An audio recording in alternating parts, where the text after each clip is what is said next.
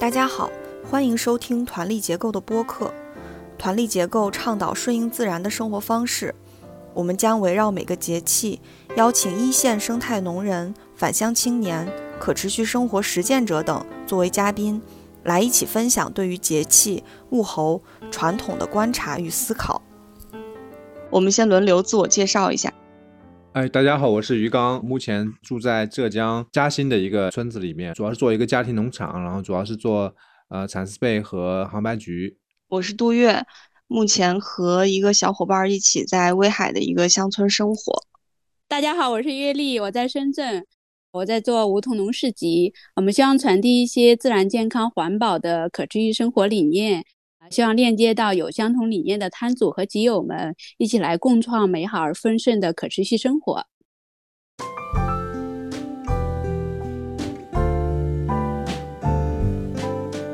这次是寒露节气，我们请到的嘉宾是来自浙江的裴红。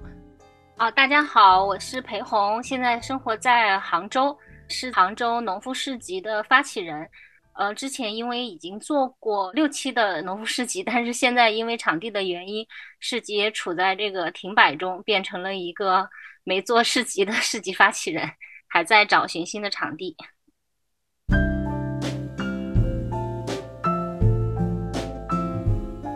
这次节目是关于二十四节气的第十七个节气，也是秋季的第五个节气——寒露。呃，在寒露节气，冷空气南下。呃，这个时候昼夜温差大，雨季结束，秋燥明显。网上说北方的很多地区在这个节气就已经是冬天的景象了。但其实我我在山东威海啊，今天晚上我刚刚开车回来，短暂的穿一下单薄的长袖也还可以，没有那么夸张啊。但是我我有一个文档是记录我去年的，去年咱们录那个节气播客的时候。我写的关于寒露节气的观察，我当时写的是，最近天气确实很冷，在清早和太阳落山之后，完全可以穿棉袄了。我今年在看到去年的这个记录的时候，哦，才意识到今年比去年暖暖和这么多。我这段时间一直在爸妈家，在城里，奇文在村里，最近已经把黄豆收了，收了不少了，可能收了一半儿、一大半儿了这样。前两天在城里，我看到那个路边有卖地瓜的了，我就问我妈，我说地瓜这么早就收了吗？我妈说中秋节前后都要把那个地瓜不是起的垄吗？把地瓜垄旁边挖一条沟，然后来看看地瓜长得怎么样啊。所以有些人可能会收一部分，嗯，但是一般来说要到下一个节气霜降，霜降前后收地瓜就就来得及，嗯，但是现在已经能吃上了，我们还没有开始刨。十一假期期间，还跟我爸妈去了一趟海边儿，就是因为有一次，有一天我参加完我同学的婚礼之后，我就去他那个酒店附近的海边儿溜达了一圈儿，然后发现有一些人在那儿钓小螃蟹，就是用一块肉，然后用绳儿系着，绑在一个棍儿上，然后把它甩在那个海边的石头缝里，然后就会有小螃蟹夹上来，然后再就把它拿过来丢到小桶里。那天我爸我妈还有我，我们仨就去海边，也想钓螃蟹，但是在我看到人家钓的那个海边，一个也没钓上。后来我们又又去了另外一个就石头碎石头比较多的海边，把石头翻起来，然后抓底下的小螃蟹，就还抓了不少。嗯，因为九月份的时候威海这边就开海了嘛，呃，所以现在正是吃海鲜呀什么的季节。嗯，我就分享这么多。我来讲同乡的，呃，降温很明显啊，寒就是寒露。我早上送小孩子去上学，就开一个小电驴，感觉很冷了已经，跟国庆节之前的体感就很不一样了，一下子感觉有点冷的感觉了。你刚刚讲红，我们前两天刚刚把我们家的红薯给收了，看我们这里比你们要早，可能要早一些。呃，上个节气的时候说我们这这个今年那个桑树里面青虫爆发，所以蚕就是没法养了吗？我后来走了几个桑树地，它是这样的，就是它不是那种全部薅完那种的，它是把那个桑叶表皮的一层绿色给吃掉，它留下那个底层的，不知道它是咬不开还是什么，所以这个叶子呢它是还在，但是它是变黄色了，青虫就在上边就是繁衍，然后非常的快，我钻到里边去吧，就好像盘丝洞一样。这青虫也会吐丝啊，一点点丝，然后还有那种蜘蛛，然后来抓这个青虫，所以就因为已经完全放任不管了嘛，这个桑树林，所以就各种各样的虫子在里边。然后有一个朋友做古琴丝弦的，呃，苏州那边，然后过来带他去看，哎，结果我就发现了，发现了什么，你知道吗？发现了野蚕，因为这个桑树林啊，没人管了之后啊，居然野蚕又恢复了，而且我以前呢野蚕也见过，但是没那么多啊，然后呢也比较小，然后这回这个野蚕吧，这营养，这个桑树因为家蚕不吃了之后，这个桑叶全被野蚕吃了，所以这个野蚕吃的好肥啊，就我没见过这么肥的野蚕，看见了好多野蚕，然后我也很开心。呃，前两天又去又去看了一下，然后又采了几个野蚕茧。我们这边以前是有这么个传统啊，养完家蚕呢，就是家蚕茧，因为是比较好嘛，就一般就卖掉。然后呢，就会去桑树地里面，最后这个去捡一遍野蚕茧。啊，那个野蚕茧呢，很多都已经是出蛾子了啊，所以它都是破洞了。那这个时候呢，通常采回来之后呢，没法再抽丝了，因为这个丝已经断了。那一般就是把它再煮一下，然后呢捣烂了之后，当做短纤维来处理，就像棉花一样，所以就是纺线啊。就野蚕丝一般是纺线，所以我们现在家里面还留下来，就是以前就我爷爷奶奶或更早的人留下来那些野蚕丝做的那个布啊，手工布，就黄黄的，就是那种感觉像麻一样，但它其实是野蚕丝做的，所以这个又使我想起了以前那个传统，所以我们会过几天再去采野蚕茧。然后把那些野蚕茧都收集起来，回头也也纺线，就大概我觉得这个这个是一个意外的收获吧，就是说秋蚕养不了之后意外的收获。现在因为对大家来说的话，这个收入已经不是很重要了，对同乡地区的农民来说，因为其实他都是半农半差的，他们以前在养蚕的时候也都会去附近的这个工厂上班的，所以这个收入已经不是很重要，所以没有造成一个很大的灾难，网上也没有什么报道什么的。对，那这个事情如果发生在古代的话，那是比较严重的，因为它可能是他下半年的一个很重要的一个收入来源。然后我又去了趟千岛湖，呃，我姐夫家在那边嘛，然后他们那边也养蚕，呃，那个因为在山上面，呃，所以他那个没有受到这个太太多的青虫的影响。但我听说山脚下那个也有影响啊，所以这个今年那个青虫爆发应该是周期性的，因为我记得我返乡刚回来的时候，一三一四年。爆发过一次，也是秋天的时候爆发这个青虫，然后大家也是弃养了这个秋蚕，然后相当于隔了十年又爆发了一次，据说是跟今年气候有关，就是说比较适宜这个青虫，然后就爆发了。他们山上面呢就是没有太大影响，所以他们还在养蚕。就我我姐夫的这个父母啊啊，我上一次去他那边是差不多十年前了，我们刚刚返乡，然后呢当时是看他们那个山核桃啊，因为他们千岛湖的特产是山核桃嘛。但是这回去呢，山核桃已经基本上不打了，因为打山核桃很危险啊，因为它爬到树上去，然后那些树都非常陡，那些树都种在七八十度的这个山坡上，所以是很陡的这个山坡上，要爬上去打下来，所以这个老人家都七十岁了，一般儿女在外边呃工作，一般在在在杭州啊什么，像我姐夫就是在桐乡工作，嗯，那他们就就会让他们不要再做这个这个事情了。嗯，然后养猪他们也今年没养，养猪是是最近是有猪瘟啊，就他们村里面有猪瘟，幸亏今年没养啊，没养就是因为怕猪瘟。就我们这个新闻看很少听到了，前两年还老，但是其实这个非洲猪瘟还在。养猪也很辛苦，因为他们养猪呢，就是虽然养的不多，但是要给它像个人一样，就每天要给它煮猪食，它是要煮的，就是专门要煮，然后专门有块地来种这个猪食，一般是红薯啊之类的，然后要煮熟了给它吃。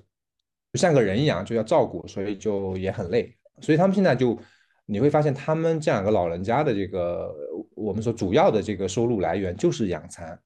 所以他们现在这个山村里面屋前屋后现在都是桑树，因为它不需要太大的强的劳劳动，所以我觉得这个养蚕还挺好的，对他们来说。然后我们走的那天，基本上全村的这些年轻人也都回到城市去了。又又全部留下来都是老人了，就是连儿童都没有，因为儿童学校也没有了，所以他们也都就只有老人家了。呃，然后他们就是养蚕在那边。我最近呢，因为去过杭州，我感觉应该是城里面仅有的一块田吧，嗯，属于景区里的八卦田，它就在离西湖很近的地方。那时候南宋时期算是皇家的基田。我是去那边经常就是属于大人孩子喜欢去玩的一个地方，然后他们现在也搞了很多采摘的活动，我就观察到最近，呃，也就是国庆期间吧，挖红薯，还有采花生的挺多的，因为他要把那整个枝都都拔起来嘛，然后那个小孩子们都在那里一个个把那个花生又给弄下来，然后还有挖小白菜的呀，他们还种了一片甘蔗。但那个甘蔗不像我们外面买的那种甘蔗，能啃的那个位置长得那么长，好像下面挺短的。但是因为它整个的种植也算是那一片也算是生态种植吧，所以可能大家会觉得那个甘蔗比街上买起来可能还是要贵一点的。另外还观察就是那杭州特色就是八月十五到国庆这一段不都是那个你一出门就那个桂花特别特别香，所以看周围身边朋友，比如说有。做茶的呀，或者是什么，最近好像都在忙着赶在这个下雨前把那个桂花都打下来，做那个桂花红茶。国庆期间，杭州这边可能最明显的就是基本上全民都在看亚运，所以大家如果不出门远门去旅行的话，要么都在抢押运的门票，能去现场看的就尽量去看，或者是在家看直播，反正也挺有意思的。你就看开幕式的时候，那个天气非常的闷热。预计到闭幕式，你看今天就很冷。我今天出门的时候都要穿一个冲锋衣了，就一下子冷下来了。今天在看那个攀岩那个项目的直播，就很有意思。看那个运动员第一轮出场的时候还都是短衣短裤，比着比着到后面一轮就开始变长衣长裤往上爬了。那个风很大，雨也很大了就。啊，那我分享就这些吧。我在深圳这边也在降温，嗯，就是从大概从昨天开始刮风，然后呃阴天，有点毛毛雨，就是那个台风的影响。前几天就特别的闷热，怎么一出去都是一身汗，就是很闷热，一点风都没有。然后这两天就刮风，又开始降温，这样，啊，就说明天有雨。嗯，我们这个节气的话，深圳这边呢还是一个秋耕的季节，然后再加上又是小长假。屋顶农场就有很多来租地的地主们来自己来种菜，挺热闹的那个场景，也有那种回老家的感觉，就是田里面很多人的那种感觉。呃，到了屋顶就是看到一家一家的，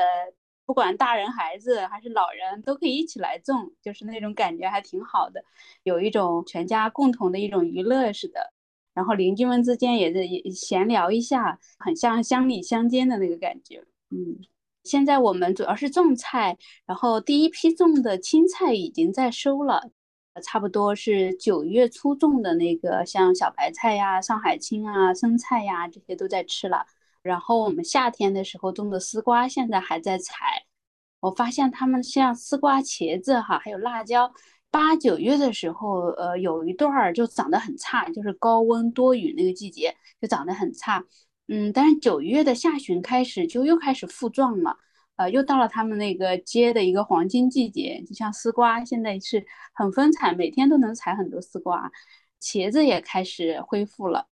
迎来了第二春的感觉。我刚刚听杜月说，呃，才知道这个季节它就是螃蟹很多的这个季节是吧？所以中秋节的时候会吃螃蟹。应该是对于南方那个大闸蟹啊什么的，应该也是。对，那是是这里嘛。哦，然后我听那个 山东经典音乐广播的收音机啊，他说那个东营，就山东东营那边也有大闸蟹。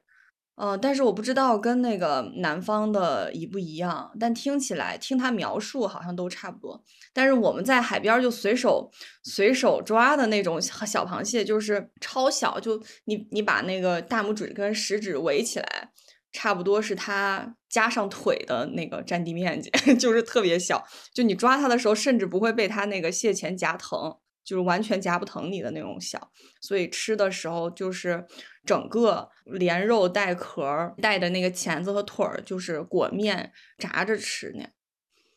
哎，我们不是离海宁就是看潮的地方，盐关就是半个小时嘛。然后我们一般这个潮水过了之后，也会去海塘底下去挖那个蟹嘛。但那个蟹就很小很小，就我没有 挖到过能吃的蟹，就是玩，只是玩一下。钱塘江里的海蟹我是没吃到过，应该也有，我在想。然后对叶丽刚才讲的那个吃的时候，我们现在吃上海青，因为相当于你过了一个夏天都没有吃到类似这种这种叶类菜了嘛，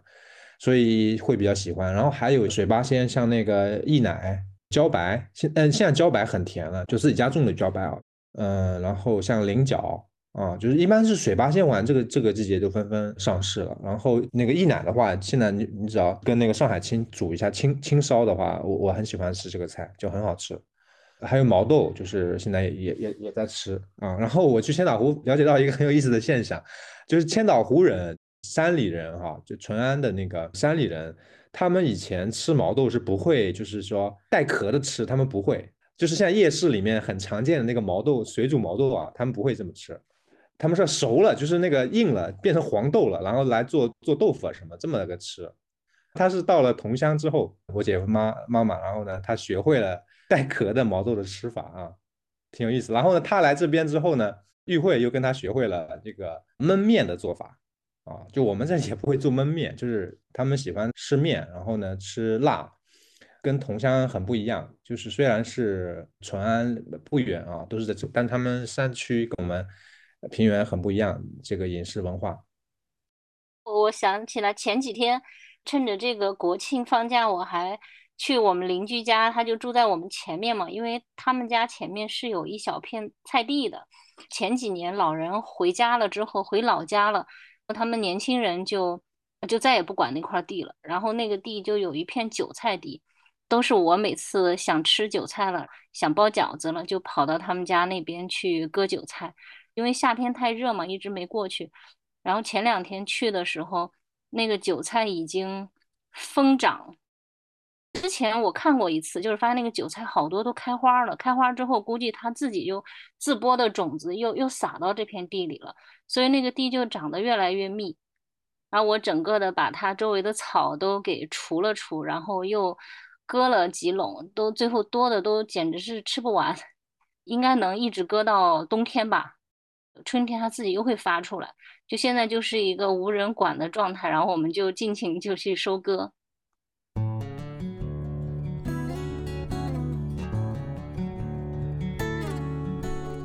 我还去上海探访几家那个现在在从事这种叫可持续生活方式的小店，我想看看这些小店他们都在怎么经营，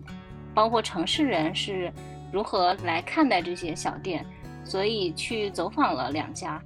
一个是在上升所那边的，更像是一个咖啡馆吧，是一个综合的空间。对我在里面还很意外的看到了梅和鱼那个菊花。杭白菊在那边摆放着，因为他们也做一些云南的咖啡豆啊，还有一些哦新农人的农产品放在店里面，还加上就是它叫 remake 或者叫重新改造的一些东西。但我感觉那个地方，因为它还有很多运动商店啊，还有咖啡馆，包括那天正赶上小红书也在那边正在做活动，能够满足当下的一些年轻人，他们想去户外。去逛一逛，然后顺便到这个店里面，能够感受到一种轻松的氛围。它倒也不是那种像有机产品店，就现在更多的开始融合这种把有机产品或者叫生态的农作物，希望能够融合到当下年轻人的生活方式中吧。后来我又去了第二家店，它是在一个社区里面，还是挺有名的一个专门做社区营造项目的一个街区。那个店就是它。更多的是给大家，就是社区里面的二手交换啊。我还看到有一个人，他就是一直在踩着缝纫机来改造大家可能捐赠的很多牛仔面料，他就改成那种运动款的小腰包。当我看了一下那个包，改造完还蛮贵的，就是一个小小的包可能都要四五百块钱吧。回来后，我还在我们的小红书上想跟大家探讨一下这个。这种可持续生活就是这种 remake 后的东西，它它依然价格很昂贵，它的价值意义是什么？那个店的创始人还专门来回复我，他们就认为说，它的意义除了可持续生活这部分，更多的是有一些希望大家能够把一个东西延续下去，包括他也提到了碳足迹这个问题，但是我。现在也没有想的特别明白啊，就这件事情上，所以我对这这一类从事可持续生活方式的这些店的经营模式啊，这些最近还是我挺感兴趣的一个话题。包括在一个城市的这样的一个店里面，因为更多的吸引来的是三十岁以内的吧，我理解看到的是更年轻人，他很喜欢这种新型的生活方式。但是在这样的店里面去卖偏生态的农产品的时候，它会不会卖得很快？就是这二者的它的用户群体是不是一致的？这也是我还挺想后续了解的。当然，那个店的发起人他给我回复就是说，他们特意选择了一些能够让城市人更喜欢的一些产品，比如说我在里面看到了精酿啊，就是有一个挺著名的那个村他们做的那个精酿啤酒。然后还有一些米酒啊，带包装的一些其他的大米，还有一些像那种气泡饮料，因为我自己在那也也会买。可持续生活小店这个我觉得还挺有意思的，要不我们一会儿再回到这个话题吧？要不你先讲一些更基本的，比如说，因为裴红其实不是生态圈的，我也是应该是今年还是去年刚认识他，是因为就做一个市集，然后再接触农业生态圈。你可以给我们介绍一下你原来是做什么，然后你为什么会做市集，然后又是做一个呃农业的市集？嗯，好的。在做这个市集之前呢，我是在杭州做一个青年文化的一个社群，它更多的是做一些兴趣分享和学习。到目前为止，因为我还一直有一半的时间在做这个事情，已经也有做了五六年了。那个社群它本身更多的是，比如说我把它现在我把它归纳成一种浅社交吧，就是更多的是我在下了班，或者是我到周末的时候，我可能有半天的时间，我过来参加一个达人的分享会，或者是手作活动。那大家在这个过程中也会因为一些兴趣能够结识起来。那我在里面呢，就是或者是我创办的这个平台，它更多的起到了一种。连接作用，这是我之前在公司里面工作，或者是到现在，就是我一直还自己蛮喜欢的一个方向吧。就是好，我好像一直处在几个圈子里的那个重叠部分，那个交集。我以前因为是从事 IT 工作的，在我们那个 IT 圈里面的人就觉得我是一个文艺青年，然后在真正的那种文艺圈里面，就压根儿也不觉得我是个文艺青年。就觉得你就像一个理工女，就是学理工，以前学计算机什么之类的。接着说回这个，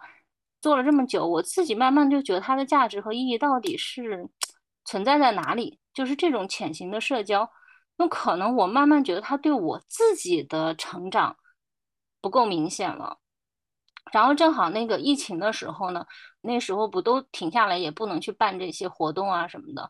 我就到处去朋友那边去跑。正好有一些朋友，他们已经是在做一些农场啊，都已经做了五六年了，就跑到他们那边玩儿。哎，我就是觉得自己好像非常喜欢这种这种方式。我并不是说我真的是喜欢在那里去种地，但我很喜欢，因为我一直还蛮喜欢，就是跟人聊天，就是有点这种粘合剂作用的这种角色吧。当时就想，哎，你像我以前在城里面觉得也焦虑啊，或者我身边来参加活动的人，他其实参加一次活动可能也改变不了他多少，该焦虑还是焦虑，该回去卷还是卷。我那时候就想，哎，我每次到农村去这么开心，我能不能把这样的一种生活方式能够带给大家？当时就想，那那应该怎么做呢？好像你要搞一个大点儿吧，也没钱。后来也想过说，哎，是不是类似于自媒体的方式？嗯，有一些采访啊，或者是写一些东西，拍一些东西。好像做了一段时间，又觉得投入的精力蛮大的，也也觉得挺难的。后来正好到去年国庆前，在杭州这边就是城郊结合部吧，但是它又属于西湖区，离城不是很远的地方。这边有一个茶村，挺知名的。他们这里因为以前是一个艺术村，所以村里的一些基础设施啊、环境啊还都蛮好的。正好这边有一个契机，说，哎，能不能，嗯，接下来在这村里面做点什么事情？哎，我们当时就一直在想，如果我们搞不了线上的一些平台，那我们能不能在线下给大家一些见面的机会？所以就想，那市集就是最好的方式了。所以那时候说，那我们就要做一个农夫市集。但是呢，可能又不像说我们知道的，像北京有机农夫市集啊，他是纯农人，就是把一些生鲜的东西带给大家。这边在杭州刚开始还蛮难的，所以我也没有把它定位成纯做农业的。所以它虽然做农夫市集，我更想是一种嗯生活方式，就是我觉得人只要到户外来，就是很健康的那种生活方式就行。所以我也没有把它定义成说是有机。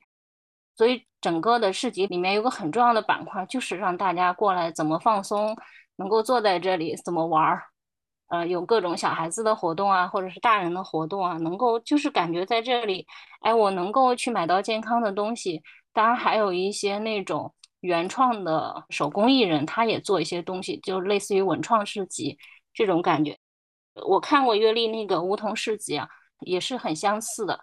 只是。就是我对这个户外这两个东西吧，好像有种执念。包括后来到他们在选其他的市集来邀请的时候，我都觉得不行。我就就心里就一直想，这个市集它就一定要 长在户外那种很健康的、很大自然的环境下面。我可能这种对环境的要求更甚于说对产品本身它是不是冠上它叫有机或者是叫什么。这也是现在我对可持续这个东西比较感兴趣的一个原因吧，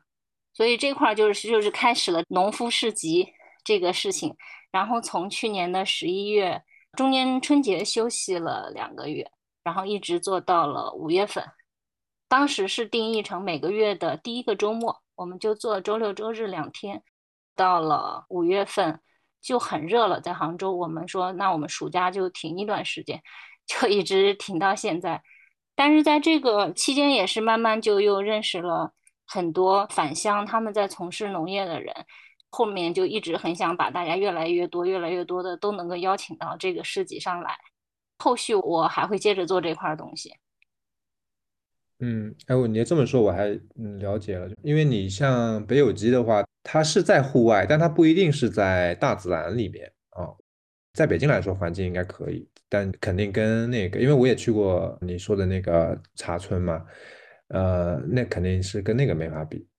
但那个茶村呢，你要让我感觉呢，好像也是有点拥堵啊，车太多了那种感觉。其实我觉得，你你你如果是大自然户外的话，其实感觉好像那个地方有不有名啊，并不重要。我感觉开阔反而比较重要，甚至于很荒的地方，但是你但凡能够很随便能够停车，然后呃，有农夫过来或者谁过来来待一下什么。对，现在停车是很重要的一个需求。对我前一段还帮别人做一个小项目，就是做了一个菜场的一个调研中，也是在无意中去周边的一个小区走访的时候，发现了一个呃有机的小菜店，跟那个老板一一交换微信发，我以前很久之前大家就加过，只是没有机会再去聊天而已。那个老板他就说到一个问题，他就希望有机的农产品一定是要在。城市中心去销售，他说这样的话才能走出自己的那个圈子，就让越来越多的城市人去认识什么叫生态种植，什么叫有机的蔬菜，介绍给大家。那个菜场的调研也有一个很有趣的问题，其中他们因为有一个拿我拿到了一个问卷嘛，他其中有一个问题就是问那个周边的居民说，如果我们想把这个菜场能够吸引更多的人，年轻人来买菜。来到菜场逛，你觉得以下有哪些哪些哪些是能够吸引他们的方式？然后这个问卷的设置呢？第一个答案就是说要进行装修外观。当时可能大家都认为，哎，菜场肯定要改变一下过去的那种脏乱差的形象，然后一定要把外观可能更时尚一点，吸引年轻人。结果发现大出意外，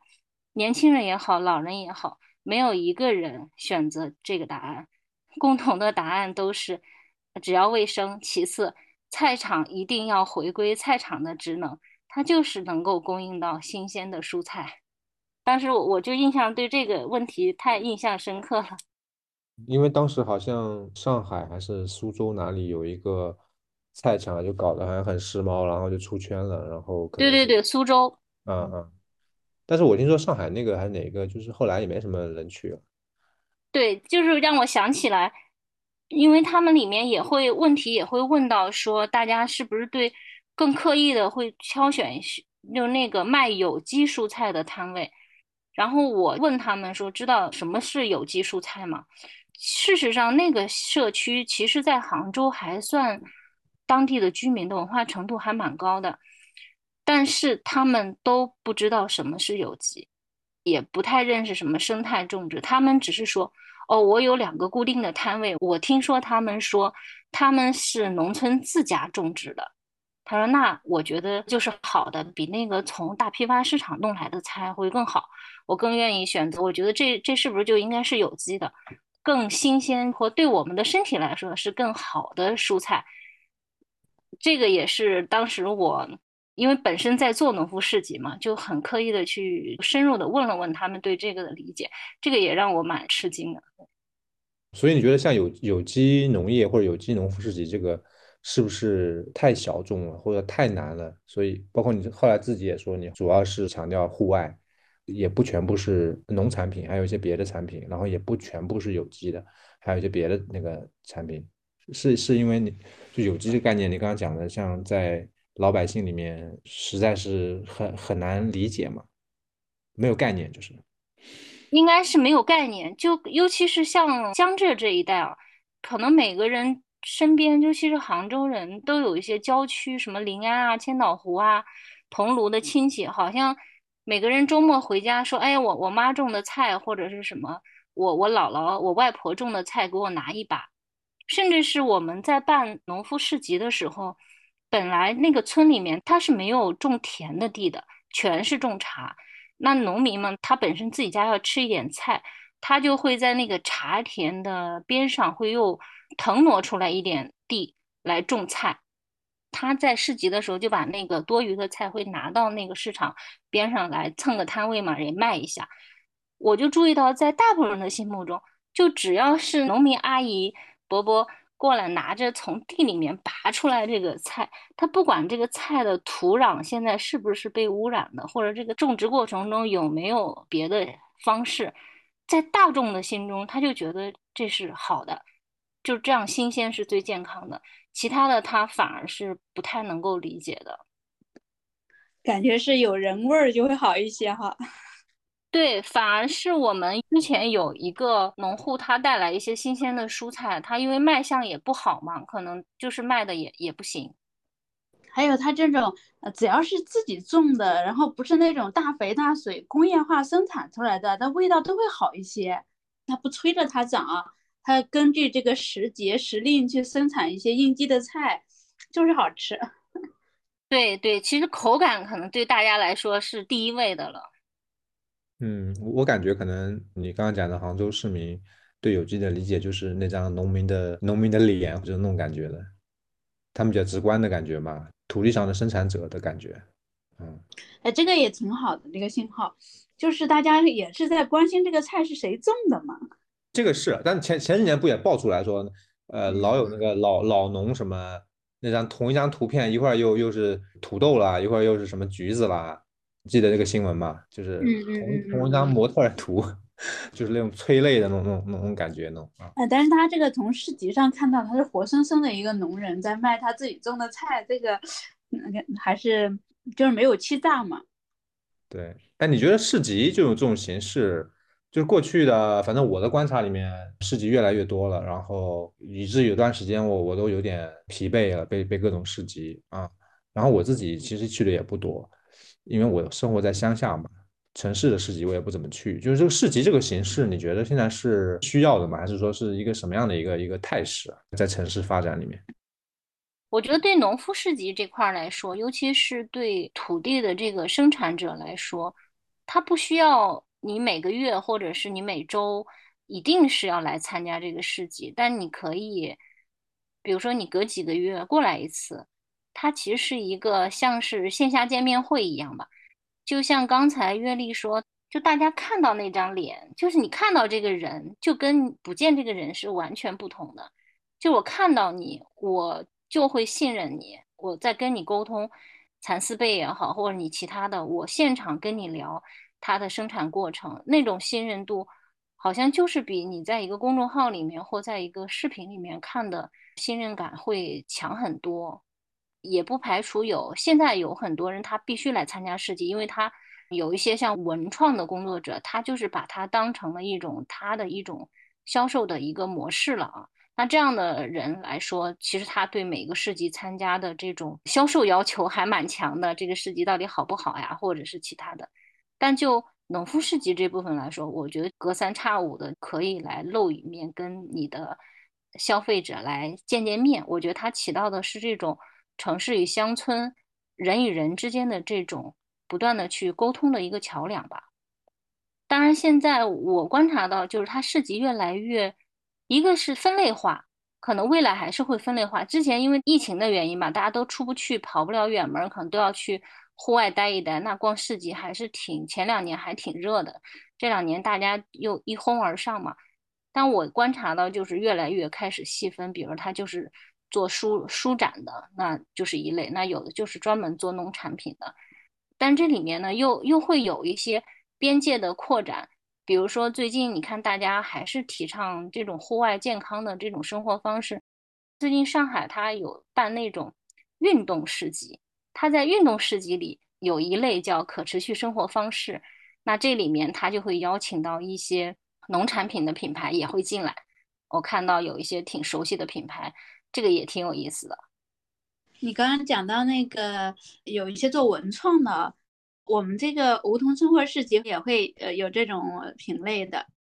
然后我发现做文创的，他们通过在市集哈是一个很好的发展自己的一个途径。它不只是销售，它就是呃会跟因为跟消费者有更多的互动和交流，然后他会听到别人怎么看这个产品，然后也会看到大家需要什么，然后他就会可以做出调整，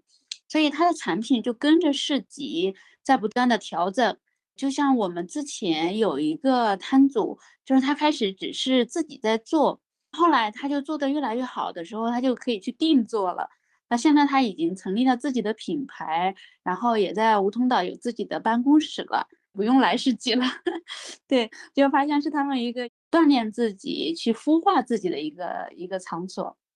然后另外一方面就是对可持续生活者的角度来看哈，我是觉得大家我们市集也有一些粉丝，他们就是会基本上就每个月都来逛那个市集的，他就是慢慢的和这里的摊主感觉是一种朋友关系啦，就是想来逛一逛，然后聊一聊，对一个东西了解的深度就会更深，就他就会关注这个产品背后的一些东西。呃，他的一些创作思路啊，呃，或者是我们这个菜到底怎么种出来的呀？这个菜怎么样吃会比较好啊？然后交流一些生活经验呀，这样的，就是有一种生活的分享交流的这样的一种场域的感觉。再加上环境也比较好，就是你刚刚说的那个户外的那个，大家就是想出来走走。那月历，你们的市集老的市集摊主他会占到多大的比例呢？嗯，应该在一半以上，七十左右吧。基本上都是老摊主，都是稳定的。就但是每次都会有一些新的摊主慢慢的在进来，因为我们也会再找一些新摊主进来。我们的市集人流量很多是老摊主自己带来的，他们就是因为一直在这里，然后大家有时候就是为了来找他们然后来的，就是那种感觉。就他们一发圈，他们的朋友们也来。对，这个就挺有意思的。虽然就是我在小红书上也会看到有的人说我在城里逛什么什么市集呀，这里的摊主怎么了来来去去就那几个，我这一期去还是那几个。但是好像我觉得一个真正好的市集，它就是应该有一些核心的摊主，就让你在那里，他每次来你就每次就想去，就跟他聊一聊。对，他就有点像形成一种。就是我们在共同的创造一种生活方式，在和这个市集，然后老摊主和这些老集友，然后在不断的互动，在沉淀一种生活方式的感觉。鱼缸也可以考虑适当的出来参加一下市集。你们那个市集开始做的时候，呃，人流量是怎么起来的？我觉得我们算是比较幸运吧，应该是。我自己因为做了五六年，另外一个青年文化社群还是有一定的用户量的。还有一个更大的原因就是我们在第一期的时候是和杭州周边两个区的供销社做了一个联合，就是村里面也有一定的支持。在第一期的时候，新摊主的加入很重要嘛，因为原来相当于你从零开始一穷二白开始做，就是不可能。每一个来的质量那么高。但是通过这种跟供销社的合作，他们能够确保了杭州周边的农副产品的摊主来参加，这块还是我们当时有一个很大的保证。那其他的文创类的摊主呢，就是靠我们之前的一些积累的一些朋友啊，还有一些资源朋友的介绍啊，把大家邀请过来来做的。所以第一期相当于是人非常多的。还有一个我觉得是比较幸运的，就是那个时间。恰好是口罩时期嘛，就大家都出不去，好多室内的活动又不让办。那恰好在村里面那种户外环境，它是允许办市集的，所以大家就有了一个去处，人就呼啦一下都来了。哦，时机比较好。对对对，是是赶上了那个时机。那后来是遇到什么障碍呀？我自己现在解决不了的一个问题就是，它的市集本身是一个开放性的嘛，因为那个场地它就是一个开放性，它不可能秩序上能够把它相对封闭起来，因为村里就是一个条条大路通罗马的地方。当你的市集慢慢人流量开始多起来的时候，就是那种流动野摊就开始增加，这块是是弄不掉的，就很困难。嗯嗯。所以我也挺羡慕梧桐岛市市集的，就是有一个很稳定的地方，环境又很好。刚刚裴红正好说让我我们多参加 市集啊，这个其实问过玉慧，因为我是希望他一起去，因为他是那个做他是做做被子的人，那我我我手艺不好，我是比较偏学术类的，就是我不是一个手艺人，所以我我我一直老想带着他，他又不愿意出去，就是他是这样的，就是这个原因。我是觉得，我我们过去这种线下的互动确实不多。一个是我们在村里面，然后呢，平常比较忙，周末就就休息，因为平常我们还带孩子。第二个呢，就是我们自己没有对外开放，因为我还目前还是一个制作的，就没有一个体验的。然后我们这个村你知道，又是要拆了，然后这个交通啊各方面又又特别的吵啊，我们我们就是就没准备好，就是啊。但我是觉得这种线下的这个这个是很重要的，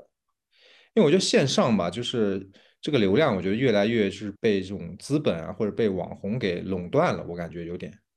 就线上的信息是很单一的，我觉得就是它它不够丰富。消费者确实，你看让他理解一个生态农业的概念都很费劲，你线下都很费劲，你线上就更费劲了。所以线上的信息一般都比较，一个是比较单一化，一个是比较极端化。对，就是他要给的很直接、简单、粗暴，然后就会出一些问题。对，然后我觉得面对面的这个是比较比较重要的。我我觉得这个是我们接下来需要去去增加的，就是无论是我们去城里面参加市集，还是让城里人到我们这里来。我参加过一次早春市集，很早的时候就他们邀请我们去，去了一次，后面就感觉就平常也要工作，然后周末还要去，就有点累，然后后来就没去了。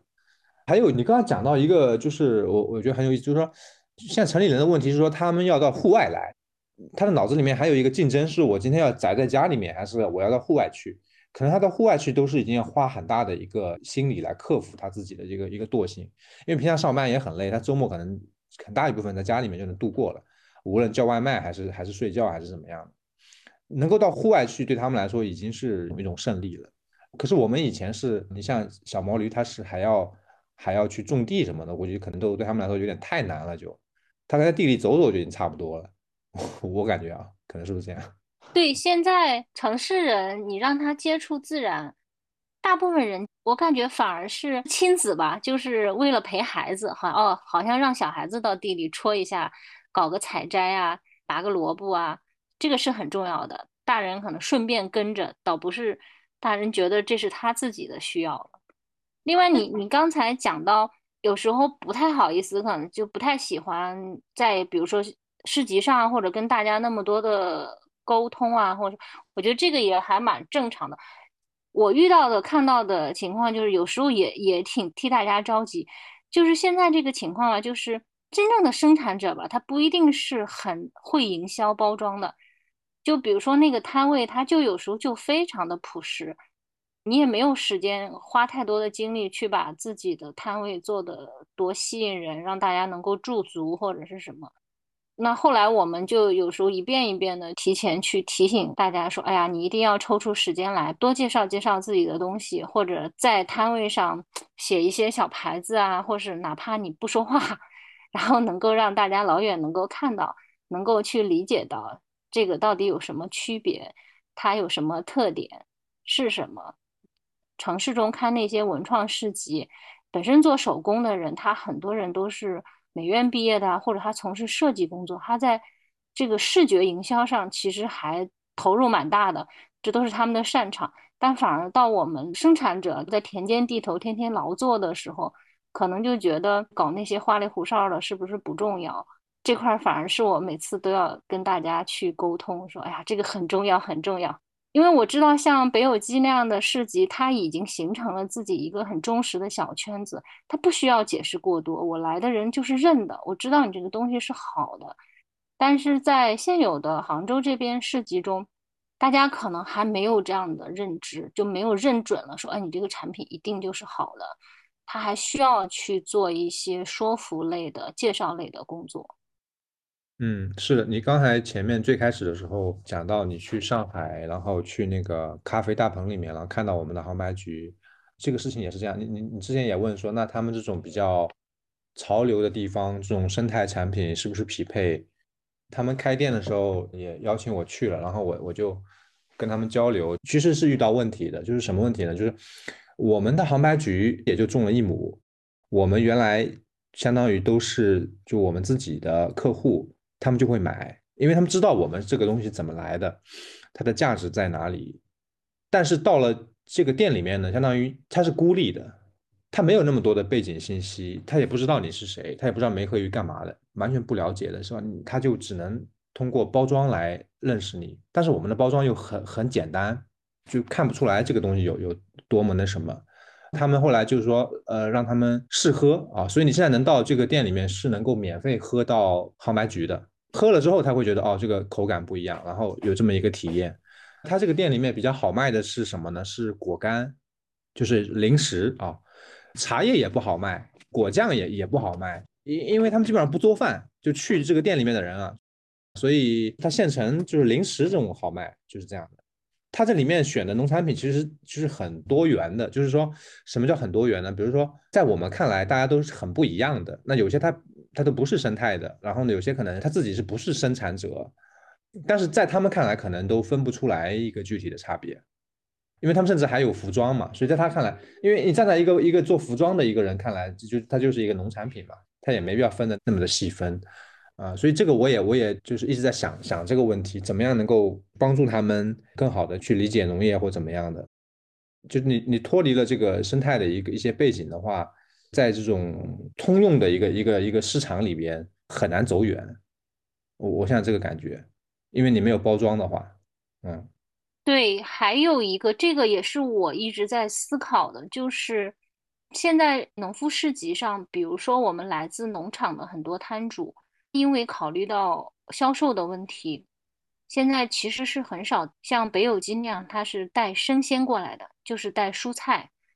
那这样的话，它更加的让来逛市集的消费者他看不到跟这个土地之间的连接有多么的紧密。那我们是了解的，你知道这个背后哦，这些米是从那里变出来的，这个榨的这种那么好喝的甘蔗水，它甘蔗是这样的，甘蔗是长在那里的。所以，我我们那时候也一直在想，后面市集在做的时候，还是要跟来自农场的摊主，还是希望大家有什么样的方式，我们尽量把它背后的一些东西要带出来，要让大家能够看到。比如他们有的，我了解到的，他们有的农场在做土壤的改造嘛，好多人其实他也没见过你那个土到底是跟那种板结的，像那茶田里的土。是那种颜色的，或者它是一种状态。那健康的土地到底是什么样的一种状态？你的萝卜是啊这样拔出来的，胡萝卜是这样弄出来的，就是让大家还是能够更看到更原生态、跟土地更连接的东西。当然，这对摊主的要求还蛮高的。那他们可能从大老远的地方开着车，又带好多好多这样的一些东西，还不是能卖掉的东西啊，也比较难。但是。我记得去年就是有一期市集的时候，有一个农场，就是刺猬农场，他把萝卜故意把那个萝卜缨留得很长很长，他都没弄嘛，还一直保留着，然后就把那个萝卜采摘下来了。好多人都是第一次看见，哦，萝卜上面原来那个绿色的东西能长那么长。所以好像虽然中国人大家都以为是农耕的民族，然后好像城市化也就刚刚完成第一代，其实好像离土地已经那么那么的陌生了嘛，是吧？对你像市集上可能真正说我扛回家一袋米的，其实也并不是很多，他更多的是在市集上买那个农场主他现场做的米团儿，或者是其他的一种加工食品。当然，他有的回去后他会说：“哎呀，我上次在哪个哪个摊主那吃到的那个米，现在想想是好吃。你能再介绍我？呃，我联系一下他，从他那买买一些米啊，或买一些其他的东西。因为毕竟就像刚才讲的，现在好多人他不做饭。这里面就我们有一个很年轻的摊主，因为他过去的工作中从事过这种食物教育，他现在来做摊主的话，他就说。”他的粉丝有很多都是来自豆瓣嘛，就很多年轻人。他说：“我知道他们不做饭，我如果还是卖给大家一产的生鲜的东西，我注定是没有市场的。那他更多的就是考虑我怎么把这些健康的食材再做一个二次加工，然后让这些白领也好，或者是职场的忙碌的打工人。他说他认识了很多人说。”我并不是我忙了我就一定要点外卖，我就要吃的很垃圾。我也想吃健康的，但是我就是没时间做饭，我也不想做饭，怎么办呢？那他就在想，我能不能做一些中间的，比如说拌面的酱啊，然后其他的一些用来他佐餐的一些东西。他回到家可能只需要下点面条，或者是焖一点米饭，然后拌一拌什么东西，就能简单的做成一顿饭，就还算健康的一顿饭。这是他现在这个年轻的摊主他在想的，他否则的话，我的东西就永远只卖给那些做饭的、能做饭的人，他这个人会越来越少。嗯，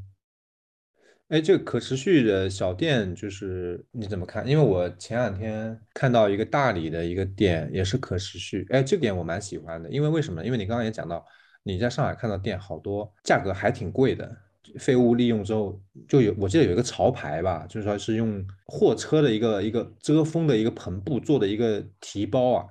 然后就变成一个类似于轻奢的一个一个一个一个东西了。但我看到那个大理的那个店呢，就是它全部是没有包装的，就包括洗发水，相当于你自己用完了，然后你自己拿个瓶去去打的，就是它有一个好像是我们家里面泡那个果酒嘛，很大的一个瓶上面下面不是有一个水龙头吗？它这个东西都全这样子的，就是没有包装的这个，然后东西呢就感觉是比较好的，比如说洗发水可能是天然的那种，都是散装的，然后你可以自己拿个拿个瓶子洗。哎，我就觉得我我喜欢那样子的这种可持续的店。你在上海什么的这种可持续的小店，你是什么样一个一个感觉呢？包括杭州是这种有吗？这种？就上海来说，当然我不知道那个店租要多贵啊。像我去的那个第二家店，它是属于那种跟社区应该一起合作的吧，是相当于那个街区，就还是上海蛮知名的一个做社区营造的，所以他们那个小店应该是得到了社区孵化的支持，所以我想那个占地有接近有一百平的店里面，它能够做这样的事情，就还是要有相关的支持的，否则的话，因为你像你刚才说我。如果能就是在我家附近，它就是可以，比如说像小时候一样散打酱油啊，散打这些洗发水啊。杭州也有这样的小店，它就是开在社区里，它也是我们农夫市集的摊主，它就是注册成一个社会企业，它基本上是无盈利的状态在运营，因为那个店租有一定的成本，还要有店员的成本，能够进行散打，说你平常拿个东西过来。那他还真的是你得离家比较近，你也不可能大老远的跑到一个地方专门过去散打一些东西。那这样的话，他就是在相当于慢慢的以一己之力吧，在做整个社区可持续氛围的营造。因为那个老师本身是大学的一个教授，所以他在这方面可能这算是他的一个业余的爱好吧，所以还能做得起来，还能坚持下去。哎，但我不觉得这个东西，比如说产品又比较好，然后你你包装又就成本降低了，那不应该那个话怎么说来着？物美价廉吗？这个这怎么就销量起不来吗？你就看那个相当于那，你买一块手工皂，你了解它的背后的东西后，你不会觉得多贵，但是对于一般的人来说，可能还是不能接受的吧？我觉得，尤其在杭州现在，手工的人工成本确实是高，主要是选择这个东西的人少，然后就造成它的经营成本很高。呃，我我是这样啊，就我我呢，就是我很喜欢用皂来洗头发，但之前呢国内很少，然后就是有那种皂，但是只能洗澡，洗头发效果不好。然后呢，国外的有这个，但是国外很贵，但我用过挺好用的。然后最近我发现国内也有好多做的，然后我现在买了一些国内的这个洗洗头的皂，我觉得挺好的这个东西。我上大学的时候，就是因为出去玩嘛，就特别不喜欢洗发水的那种瓶瓶罐罐的，又要带什么旅行装、分装之类的，然后又能带飞机不能带上飞机的，就特别烦。我上大学的时候就搜到了，就国内做洗头发的皂的。对，这两年我也看到他还在做，嗯，但是我大学那次买过之后，后来就是。用圈内的东西，到现在，月历两年前送给我们的那个齐溪的那个洗发水一瓶嘛，我跟启文两个人到现在没用完，就我们俩用量特别少。然后说到那个散打的小店啊，其实受众还是那些已经已经是这个环保圈子的这个人了，他就是不想要包装的这这一小部分人来买，所以确实是挺，我我我想我想想就觉得很难经营。就是面对的群体太小了，所以杭州的这家，因为他开在社区的那个楼下面嘛，嗯，崇明岛叫这个老师，他特别有意思，就是他就是有一己之力，就是我就是不卖有包装的东西，你就是得带来我卖豆腐的时候，你就是得带盒子，我就是不给你提供一次性的盒子。我理解他还是因为他有他的另外一份收入的保障，能够去更坚持来做这个东西。就杭州，它不是也也算是挺厉害的一个城市嘛？就这个就这种也也不多是吗？这种理念的。对，反而是你看，我看到厦门也有是吧？大理、上海，但杭州真的很少哎。这个我就回到一个很古老的话题，就 就是曾经有金融市集在中国很多地方都发展的挺好，北京、广州、成都。就是说，江浙沪始终就没 发展起来，就都都搞过，上海也搞过，南京也搞过，杭州也搞过，生态农夫市集没有搞起来过。你觉得是是什么原因呢？这个问题确实我也跟很多人探讨过。一方面是杭州，它不像北京移民城市嘛，我也不可能亲戚给我送点菜什么的。那杭州还是有这个便利的啊，周末一个小时就能回到乡村去了，回到老家去了，带点农产品啊什么，还是蛮方便的。其次就是理念还没达到吧。就你这杭州其实虽然这么又搞亚运会了，然后又又是这个经济发达，但是它的理念还是还不够，是吧？嗯。说起来亚运会这届也是在说是一个可持续的亚运会嘛，要环保的。我进场的时候，亚运会在卖水，他可能是考虑到赞助商赞助的水那个品牌是不能露出的，或他不是以赞助的方式，也许是以别的方式，比如说都是贴着牌子的瓶装，一瓶瓶成箱的放在那里，但是他提供给观众的时候，就每一个那个卖水的摊位，他相当于是工作摊位嘛，哦，那两个服务人员忙的呀，因为他要拿出来一个像你买那个奶茶的那个大杯子。然后就用又把那个水的杯子或者是红茶的杯子拧开，然后咕咚咕咚的倒进去，就就完成一个瓶子的转移，然后转移到一个没有任何品牌的一个白的杯子上面去。然后每一个进场的人只要买水，因为大部分他是不允许你自己带水进去的，就是他怕可能有什么安全上的问题，所以他可以给你存你的水，就外面有好几排架子，你你自己的饮料都放在那里。只要是进去的人都会买水，他那水卖的确实也不贵，三块钱是纯净水，五块钱是那个红茶还是什么，但是都是要用那个瓶子咕咚咕咚给你 倒进来，转移一下，然后你就端着那个杯子进去。包括现场发的那些加油的那些嘣嘣嘣的那些棒子啊，各种的塑料制品啊，其实还都蛮多的。我就想，光这个杯子这件事情。其实它完全是可以提供很多饮水机，你就是空瓶子带进来，我就是不卖给你这样的水。其实我觉得会做得更好一些吧。我那天看的是橄榄球的比赛，结束后保洁员啊，应该有六到八个吧，阿姨，哇，那个满满的十几个垃圾桶，全是扔的这个瓶子。嗯，所以我觉得你跟成都对比一下，我觉得还成都也有那个生态农夫市集嘛，已经有十多年了。但你说他们也不是一个像北京、上海一样移民的，他可能家也也也在四川附近什么的，跟跟杭州差不多，也是一个省会城市，可能也是以四川省内为主的。你要这么说，其实杭州我估计外来更多了，因为原来有段时间不是北京的那些搞 IT 的都到杭州来搞了嘛，那他们也没法回家去拿菜什么的。我估计成都外来还比杭州还少呢，而且你说他有钱的话，你不是杭州更有钱吗？就经济上来说，我感觉就是观念上，就是成都人就一说成都，虽然我对这两个城市都不是很了解，我下面瞎说啊，如果说的不对，大家可以评论区补充什么的。就成都就感觉大家很会很会过日子，很会吃，就很讲究这块儿。但提到杭州，对不起，我除了西湖就能想到阿里巴巴。或者我在网上关注了很多那个 UP 主，就大家好像都在杭州或者上海住，就是它是更加跟互联网相关的行业的一个聚集地，嗯，所以可能都是大厂员工嘛，还是怎么样，就也许占占蛮大的比例吧。所以它确实很年轻，很有活力，但同时其实就这届在城市生活的年轻人其实也蛮辛苦的，就像刚刚大家说的，没有时间做饭呀。也许是这个原因导致这个农夫市集不是很好弄。对，还有一个我我分析，江浙沪跟成都确实还不太一样，就是江浙沪其实还是蛮重商的。就像我这几年在做的事情，说实在的，就更多的是出于我个人的一些喜好的东西。以前我生活在北京的时候，好像张罗一个什么事情，大家就问你张罗这事儿有什么意思？你赚钱吗？或者说好像没有人来这样问你。然后来到杭州后，就会你做一件这样的事情，一般来说你碰到的第一个问题就是，你这个模式赚钱吗？你的商业模式是什么？你做的这个事情可复制吗？可规模化吗？你未来的打算是什么？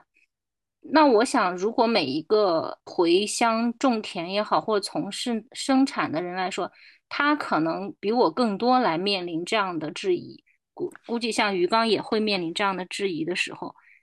你从两端，一个是市集的主办方，就本来这件事情还蛮难，就农夫市集的主办方，他也会面临着这种模式：你挣不挣钱？你怎么样可持续的发展？那来参加市集的很多做农场的朋友，他也在面临着说，这个农场到底还能做几年？我如何把它盈利能够生存下去？嗯，周边的人会不停的来问他，哎，你这个农场到底赚不赚钱？就大家事先会问你的都是这些，这种心理上的压力其实也蛮大的。是，所以原来返乡了之后，跟本地其实也没什么连接。你看我的这个朋友圈啊，都是。全国各地的，你看我认识的这些人都很少是江浙沪的，因为，呃，这个地方就是比较商业化。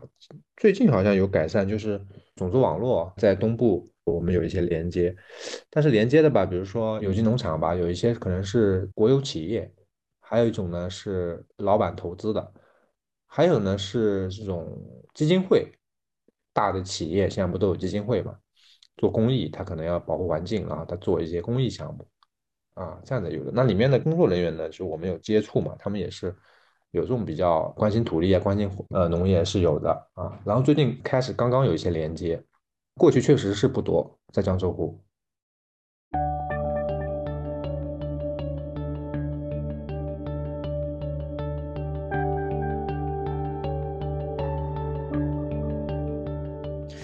想起来刚刚聊到那个。呃关于做市集要怎么传递给消费者这个信息的问题，就是说很多摊主他可能是做生产的，他没有时间去想这方面，然后去怎么说宣传自己的农场也好，这个小摊位也好。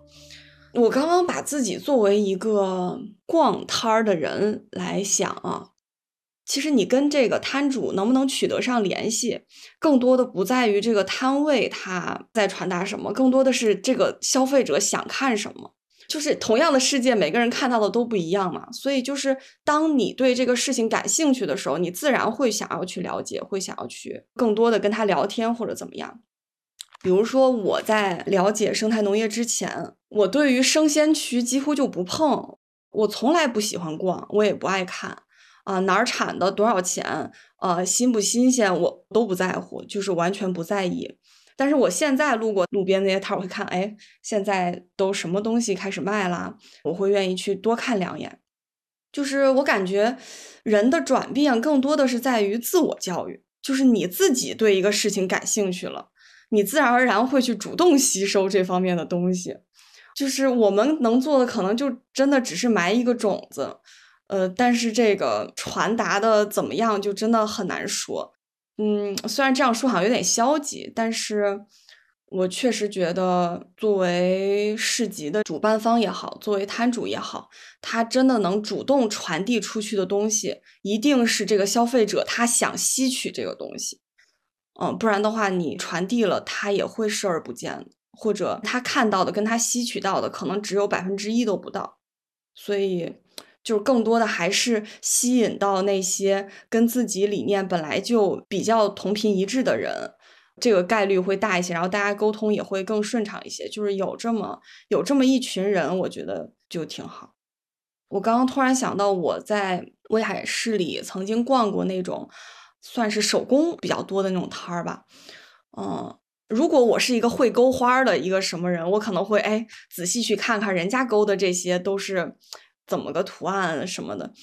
但是我我对这个暂时不感兴趣，所以我真的就是瞄一眼就过去了。他作为一个小摊主，他肯定有很多故事讲，他是怎么怎么走上这条路的，对吧？他在做这些东西的时候在想什么？他是怎么想到要要通过这件事情来赚钱的？其实他前面是有很多故事可讲的，不管跟农业相不相关。但是他这个摊儿目前就是跟我没连上。嗯，所以就算我遇到了，就算她打扮的很漂亮，我也什么信息也没有 get 到。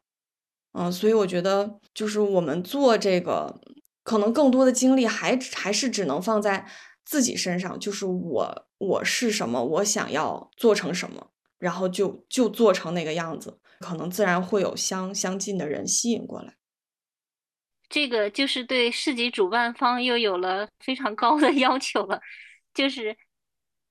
你的前期的宣传，你肯定希望越来越多的人能够去知道这个事情，才会想来这个地方，然后再仔细的看一看，在这个地方能有什么样的收获，你又能够遇到什么样的摊主，互相了解一下。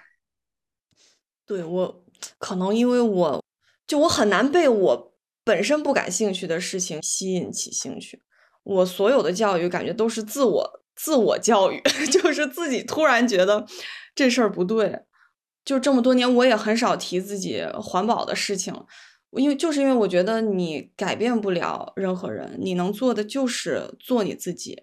别人看到的可能只是你的百分之五，然后他可能认可其中的百分之一，然后他能做到其中的百分之零点五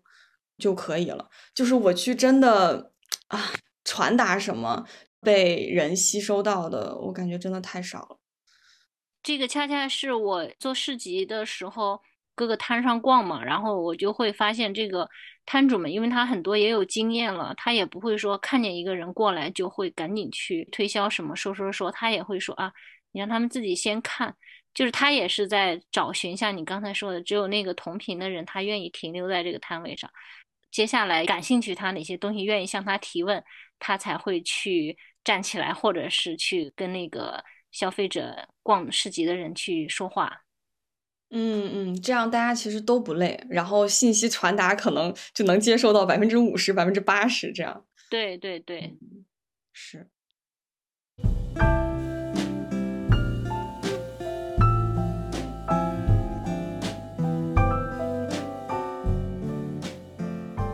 我们桐乡因为是城市化嘛。厂商文化消失的挺快的，就我幻想过，我我要不然去千岛湖得了，啊，在那边待，因为那边真的是没有年轻人，都是老人家。然后呢，我我们那天住在我姐夫家，他那个房子真的是夯土建筑啊，就好多人不是现在很喜欢夯土建筑嘛。他那个房子已经建了有三四十年吧，就是真的是土墙那种的。但是因为夯土吧，它因为中间那层两层嘛，中间是木板，它好像里面是没法有卫生间的，你上厕所还得去另外一个地方，这个其实还挺不方便的。就是你有些人看着挺好，但其实还挺不方便的，隔音也很差。就是那夯土的那个木板的房子，有些东西看着挺好，但实际上没有那么美好。然后它那个山区吧，还有一种小虫子，就比蚊子还要猛，但凡皮肤裸露吧，被咬的全都是包。我十年前去也也是这个小虫子，然后现在去还是这个小虫子。就好像这样一想吧，又又很难待下去。但是我不排除，就是说，感觉以后可以去那边去啊。我我觉得千岛湖是一个反差最大的一个一个地方，就是什么呢？外面的人觉得它是一个一个非常好的一个景区，然后都是湖啊，然后都是酒店呀，这个，但他们其实是山区，然后相对是比较比较穷的，然后人都走光了。因为我那个姐夫他爸是做木匠的，就是他去江西做过木匠。呃，有一个县，四十万人口，有二十万是千岛湖的水库移民。哦，我认识一个新农人，他还在千岛湖那个高山种植高山蔬菜啊什么的。我买了一次他的玉米，每一个玉米都用塑料薄膜包了一下，我就想不通为什么还要包一把。然后他也从来不听这些改进意见，就都喜欢套塑料袋，我就再也不买了。是吗？它可能是为了满足江浙沪市场嘛，反倒不是真正的生态消费者。江浙沪可能都是这样的消费者，就是那种就显得比较那啥呗，就可能嗯。反正我是听说，在上海的那个超市里边，有机商品一定要包装的很好，就要卖相好。生态圈里面东西就很难。反正那种呃，嘉兴有一个有机农场，就很大那种工厂化那种，然后就在上海为市场，然后就是。要有有机认证，然后要有包装，就是那种很商品化的这个，一定要有这个东西的。所以他们一听说做有机吧，就无论是从业者还是消费者，都会理解成是你要去一个桃花源，你要去一片没有被污染过的地方，去从事这些非常干净的东西的生产。但我们把有机理解成是说，你是改良现有的这个土壤，而不是去找一块。好像是人迹罕至的地方啊，所以我以前跟我们农业局的人交流，很早之前我说我要做生态，他们说这个环境做不到，他们就说直接说做不到，啊，就是他们也理解成是你做有机就是要去一个人迹罕至的地方，桃花源里面去做生产，所以那就变成一个非常高端的，好像特供的一个东西，就是变成一个很小众的，然后就没有没有太多意义的一个东西了，他没有把它理解成是一个。它本身是一种改良的一种方式啊！我最近想起来一个事情，就挺好玩的，就是我看好多评论哈，网上觉得瓦伊娜是假农民啊，还弄个尿素的袋子，然后套上，觉得特别符号化，好多评价啊，就觉得他们这个不是真的种地啊。然后呢，另外一方他们会说这个谁啊，龙宽，龙宽不也唱了吗？是吧？他们觉得是真种地，因为龙宽没有强调自己种地，他是类似于隐居一样，在北京的一个什么地方种地。他们就觉得他是真种地，然后真放下了，真隐居，就没有强调自己的农民啊什么身份。我我就觉得什么呢？就是就他已经是什么都有了，就做这个事情就是就是一种爱好。但是我觉得就是说，当我们说服务于三农或者服务于乡村建设的时候，我觉得瓦尼那样才是他是在产生一个价值。我我觉得像龙宽这样，他就是一个个人的生活方式，但是瓦尼那还是在传递一些信息。他是在创造一种新的农民，他而且他是要有有所作为的。我认为就是说，我们做比如说乡村建设或什么，就是你要是有所作为，你你不是隐居。我觉得这个是跟龙宽不一样的。所以在我看来，瓦伊娜是在做乡村建设，而而龙宽不是在做乡村建设。啊，这是我我的看法。呃，瓦伊娜这次参加月下那天，我看这个节目的时候还是很惊喜的。他是从广州还是深圳？就是回到他的家乡后，他确实是在一种有态度的去回到乡村去生活。在采访花絮里面吧，他介绍自己建的那个旱厕，他会讲到说不用那些含磷啊，还有含什么的一些肥皂还是什么，他这样的话他会污染到他们种田的那些水，包括他们种地是用生态种植的方式，他都或多或少的去做了一些给观众的科普。但我不知道观众能听进去几句啊，但是我觉得他能说这些就是非常好的，能够去让大家介绍到他们回来后，他不是说我只是在家里面建了一座房子去享受这样的田园生活，而是我真的去参与到这样的可持续的生活方式里面去了，这点是我挺感动的。接着他这个思索，后来就想，哎，一总结发现我身边搞生态种植的。就没有一个是真正这个土地上他原来就是农民的人啊，就为什么是这样的呢？只有是在城市中吃过不健康的东西的人，还是我有这个意识了，我才会很坚决的回到了乡村去做这样的生产方式。瓦瓦伊娜也是农民，他也是那边的人，对，但他毕竟还是去大城市里待过了。对他待过，但是呢，我因为我跟他是一样的，就是说我也是呃农民，然后我大城市待过，我但我们跟那些你刚刚讲的那种，就是说没有在农村待过，然后回去的不一样在哪里呢？就是说，他们很多是一个很具体的需要，就是城市的，你像你说的，要不然是吃不到健康的蔬菜，要不然是基于某种理念，比如说可持续生活的理念，这种理念可能是来自于他自己的学习，或者来自于阅读，或者是自己的一个自我教育。但是我我我们就是你农村的人回到回到农村是不一样的，就是说，它不是那么具体的某一个，就是它有个更深层次的一些原因，呃，反正对我来说是一直以来是一种呃文化和身份的认同，啊，那很多人你更简单来讲可能会说是乡愁啊什么，但他这个说不清楚了，就是乡愁什么是到底是什么东西，比较复杂的，就是你你回到自己原来出生的地方，这个事情是很复杂的，就是比城市人要复杂很多。你形式上很多东西，它比如说它用旱厕也好，生态农业也好，这些东西它是一种一种工具，它是一种载体，能够跟现代的人来进行一种交流和互动。就我能体会到，就可能是很多呃，如果是城市的人，他可能有有有一层的，比如说他可能体会到和自然的一个连接。但我除了和自然的连接之外，呃，我还能够体会到和和时间的一个连接，就是和我的祖辈和我的。和我的过去是有连接的，这个是原来你是农村的人，回农村跟城市回农村是不一样的一个地方啊。对我来说，这个后面那个那个是更重要的。